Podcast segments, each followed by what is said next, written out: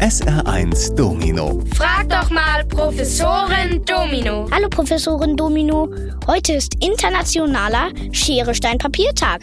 Wird das wirklich auf der ganzen Welt gespielt? Schere, Stein, Papier oder auch Schnick, Schnack, Schnuck gibt es in den unterschiedlichsten Varianten wirklich auf der ganzen Welt. Es wird angenommen, dass es ursprünglich aus Japan kommt. Da gab es bereits vor 400 Jahren ein Trinkspiel nach dem Schnick, Schnack, Schnuck-Prinzip. Damals allerdings noch nicht mit Schere, Stein, Papier, sondern mit dem Frosch, dem Daumen, der gegen die Giftschnecke, dem kleinen Finger, gewinnt. Die Giftschnecke gewinnt gegen die Schlange, dem Zeigefinger, und die Schlange gegen den Frosch. Prinzip erkannt? Klar doch. Nach und nach kamen dann noch ein Fuchs dazu und dann ein Dorfvorsteher. Und als es zu kompliziert wurde, ist man irgendwann bei nur noch drei Symbolen, nämlich Schere, Stein und Papier gelandet. Vor rund 200 Jahren kam das Spiel aus Japan dann zu uns nach Europa. SR1. Hallo Professorin Domino. Warum sagt man eigentlich, jemand lebt auf großem Fuß, wenn er viel Geld hat? Das geht zurück auf den Grafen von Anjou.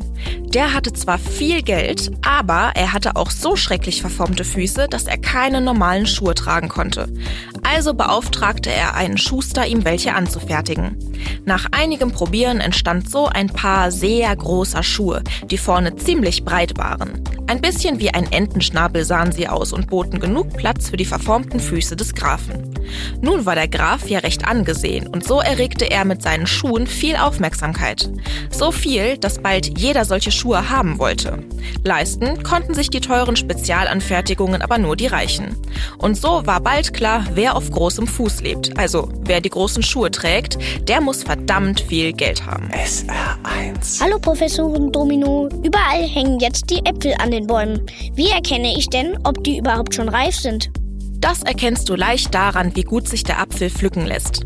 Heb ihn leicht an und dreh ihn ein bisschen. Ist der Apfel reif, löst er sich dabei schnell vom Baum. Wenn du aber kräftig ziehen musst, dann lass den Apfel lieber noch ein paar Tage hängen.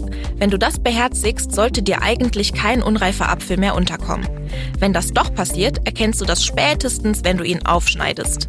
Sind seine Kerne jetzt noch weiß oder hellgrün, dann ist der Apfel noch nicht reif gewesen. Bei reifen Äpfeln sind die Kerne hell bis dunkelbraun. Einen unreifen Apfel solltest du lieber nicht roh essen. Besser man kocht daraus einen Kompott. SR1 Domino. Frag doch mal Professorin Domino.